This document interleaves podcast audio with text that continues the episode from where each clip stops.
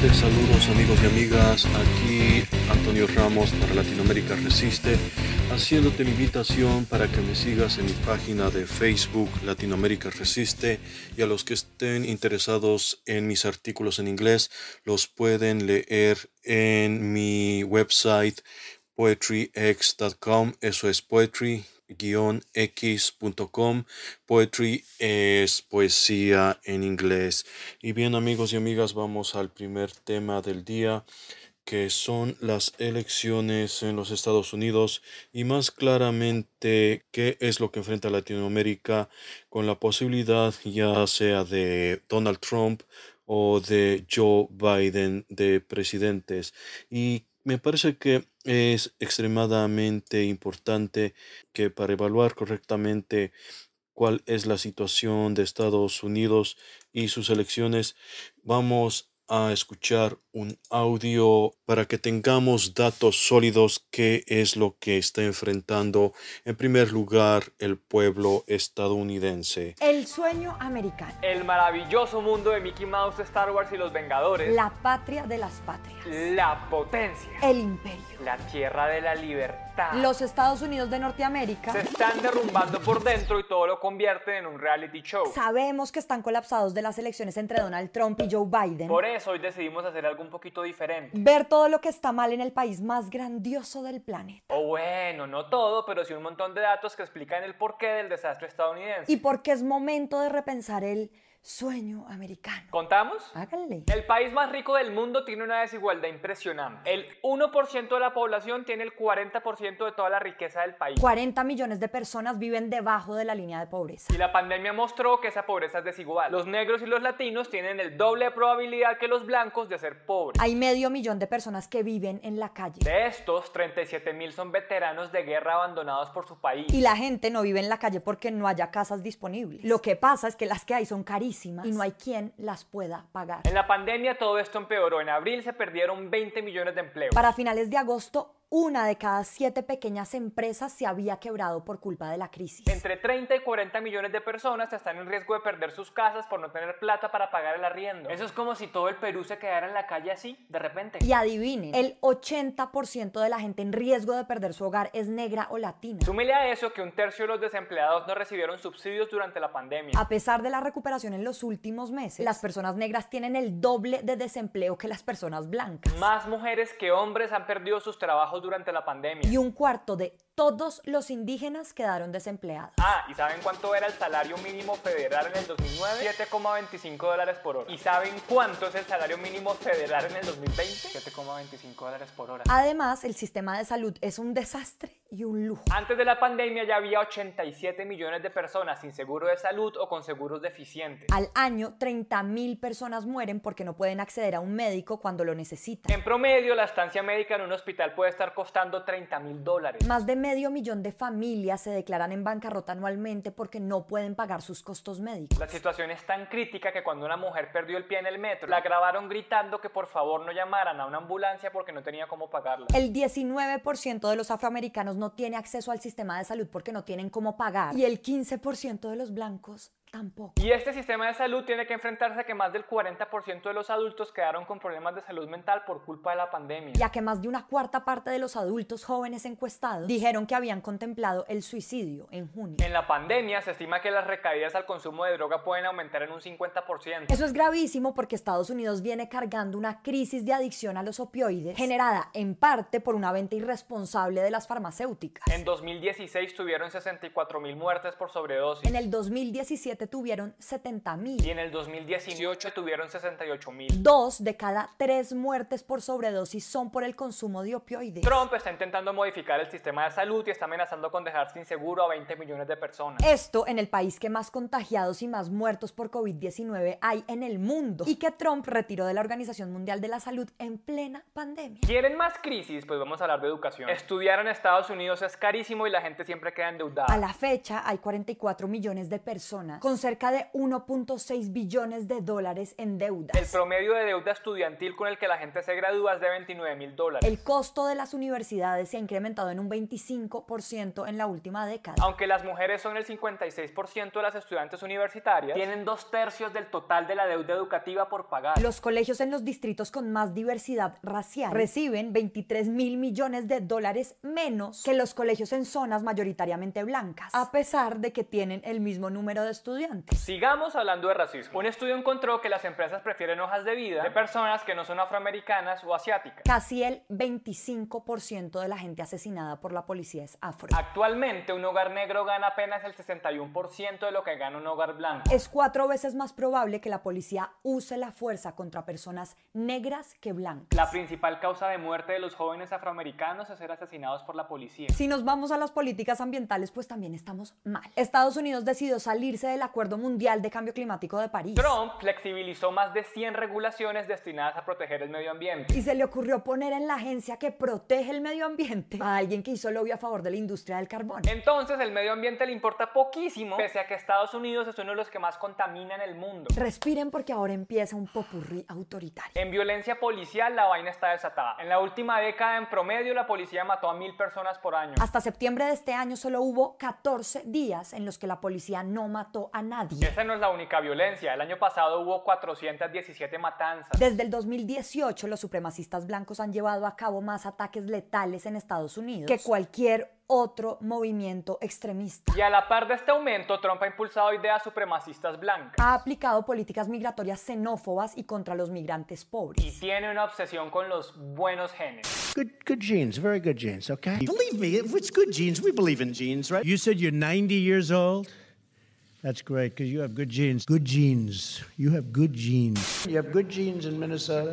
Y los demócratas tampoco es que sean angelitos de nuestra devoción. Obama deportó a más de 2 millones y medio de inmigrantes. Y también hizo 540 ataques con drones en otros países en los que mataron alrededor de 324 civiles. Con Trump la práctica siguió, pero no sabemos la gravedad porque dejaron de hacer los reportes. Un estudio encontró que Trump ha sido el mayor promotor de desinformación sobre la pandemia en el mundo. También ha usado el término noticias falsas casi 900 veces en tweets para desacreditar a la prensa. Para diciembre del 2019, Trump había dicho 15 mentiras por día desde que empezó a ser presidente. El 57% de los republicanos no cree en la evidencia de la emergencia climática. Y el 17% de los demócratas tampoco creen eso. El 9% de los estadounidenses no está seguro de que la Tierra es redonda. E incluso algunos creen que es plana. Sobre las elecciones ni se diga. En Estados Unidos están haciendo todo lo posible para que las minorías no puedan votar. En Georgia, en las áreas de mayoría afroamericana, a la gente le tocó esperar hasta 8 horas para poder votar. Mientras que en las zonas blancas solo se demoraron máximo 15 minutos. A menudo hay pocos colegios electorales en las zonas donde vive la población afroamericana y es más complejo registrarse como votante. Sacaron a cientos de miles de personas de los registros de votación sin justificación y sin avisarles. Tienen un sistema electoral que ignora el voto mayoritario y ha permitido que gane gente que no sacó la mayor cantidad de votos. Solo un poco más de la mitad de los estadounidenses habilitados participan en las elecciones. Entonces, como ven, la crisis de Estados Unidos va mucho más allá de Trump, de Biden o de cualquier candidato. El problema de esta sociedad es profundo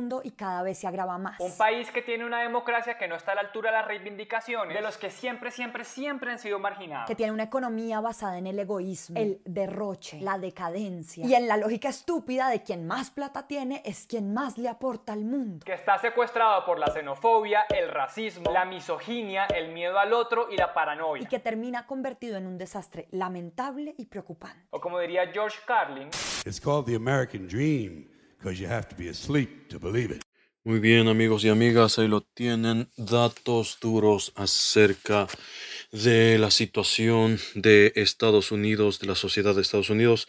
Y miren que ahí se presentaron 70 puntos súper claros de por qué la sociedad estadounidense está en una crisis social, una crisis económica, una crisis hasta para una gran parte de la población, incluso humanitaria, porque hay millones de personas en Estados Unidos que ni siquiera tienen hogar, que ni siquiera tienen acceso a un servicio médico y es una situación realmente lamentable.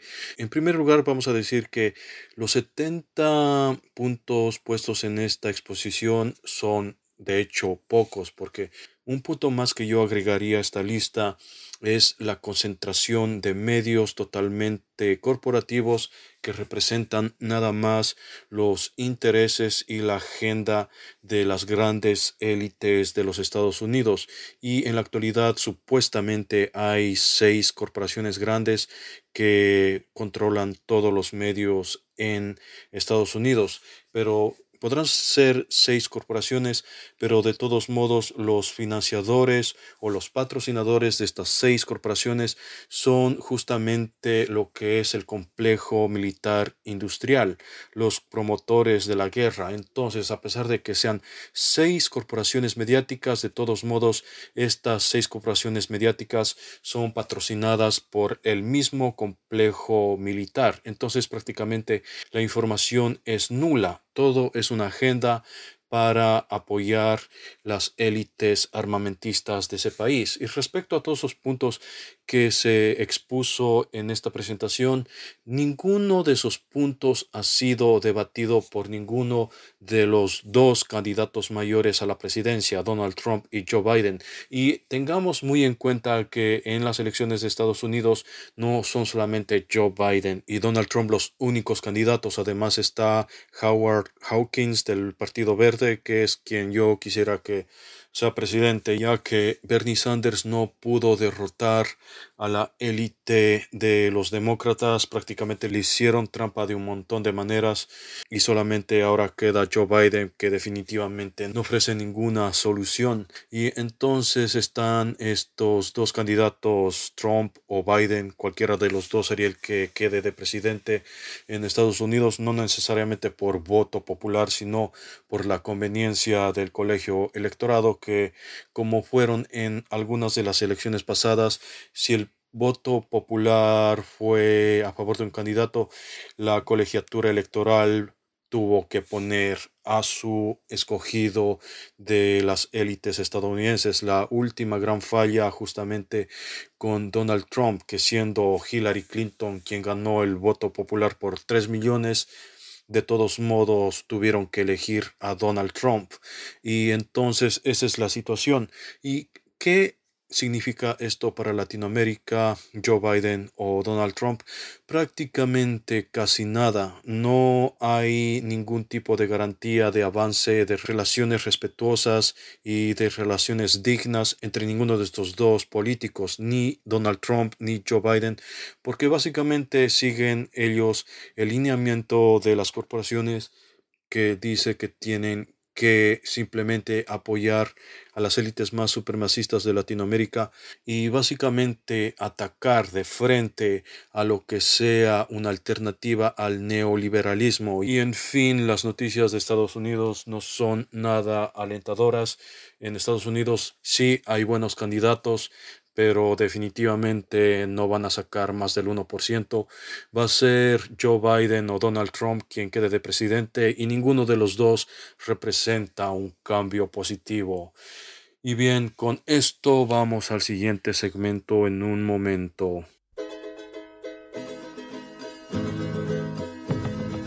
Ya se va para los cielos ese querido angelito a rogar por sus abuelos sus padres y hermanitos. Cuando se muere la carne, el alma busca su sitio, adentro de una amapola o dentro de un pajarito. La tierra lo está esperando con su corazón abierto. Por eso es que el angelito parece que está despierto. Cuando se muere la carne, el alma busca su centro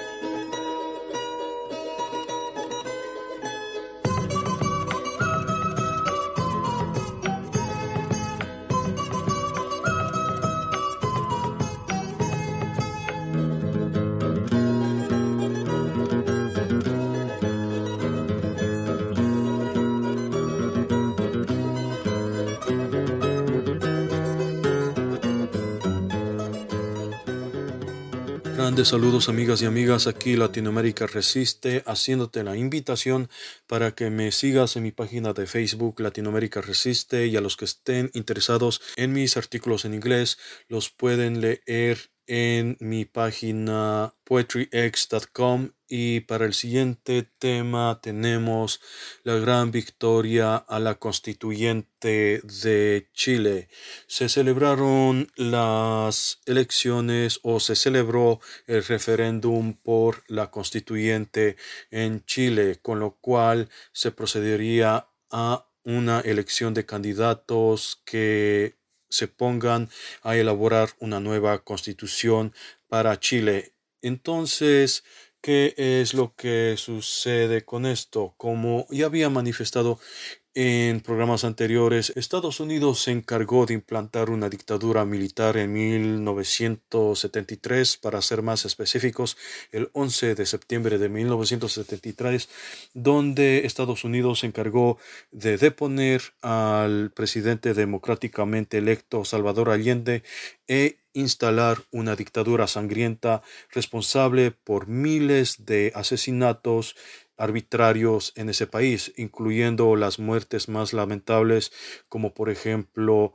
de Víctor Jara o de el mismo presidente Salvador Allende, que muchos dicen que fue un suicidio, pero más apunta de que fue en realidad un homicidio por parte de los militares chilenos. Y a partir de ese golpe de Estado, la dictadura en Chile implantó una constitución totalmente a defender los derechos de la élite chilena a favor de la élite corporativa mundial y más específicamente a través de darle protección y privilegio absoluto a las Fuerzas Armadas de Chile.